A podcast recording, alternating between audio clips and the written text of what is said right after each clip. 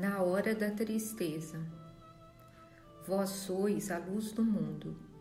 Jesus, segundo Mateus, capítulo 5, versículo 14.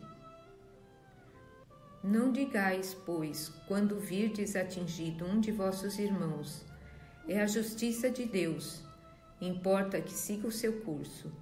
Dizei antes, vejamos que metas o Pai misericordioso me pôs ao alcance para suavizar o sofrimento do meu irmão. Capítulo 5, versículo 27. Entraste na hora do desalento, como se te avizinhasses de um pesadelo. Indefinível suplício moral tem pele ao abatimento, mágoas antigas surgem à tona.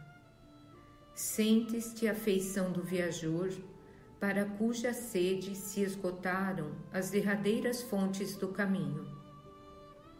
Experimentas o coração no peito, qual pássaro fatigado, ao sacudir em vão as grades do cárcere. Ainda assim, não permitas que a ansiedade te lance a tristeza inútil. Se a incompreensão alheia te azedou o pensamento, Recorda os companheiros enfermos ou mutilados, quando não conhecem a própria situação, qual seria de desejar e prossegue servindo, a esperar pelo tempo que lhes dará reajuste. Se amigos te abandonaram em árduas tarefas, à caça de considerações que lhes incensem a personalidade, medita nas crianças afoitas empenhadas a jogos e distrações nos momentos do estudo, e prossegue servindo, a esperar pelo tempo que a todos renovará na escola da experiência. Se deixaste entes queridos ante a cinza do túmulo, convence-te de que todos eles continuam redivivos no plano espiritual, dependendo quase sempre de tua conformação para que se refaçam, e prossegue servindo a esperar pelo tempo que te propiciará mais além o intraduzível consolo do reencontro.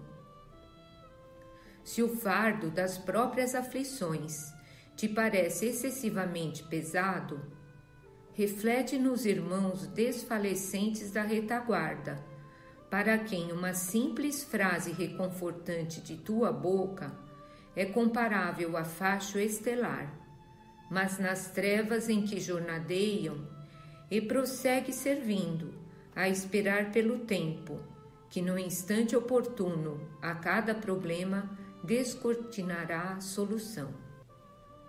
Lembra-te de que pode ser ainda hoje o raciocínio para os que se desmentaram na invigilância, o apoio dos que tropeçam na sombra o socorro aos peregrinos da estrada que a penúria recolhe nas pedreiras do sofrimento, o amparo dos que choram em desespero e a voz que se levante para a defesa de injustiçados e desvalidos. Não te detenhas para relacionar de sabores.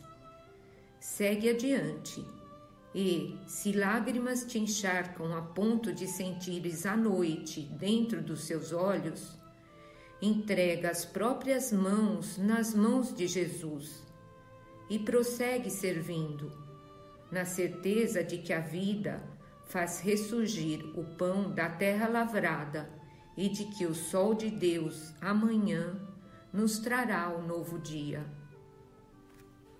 Emmanuel Livro da Esperança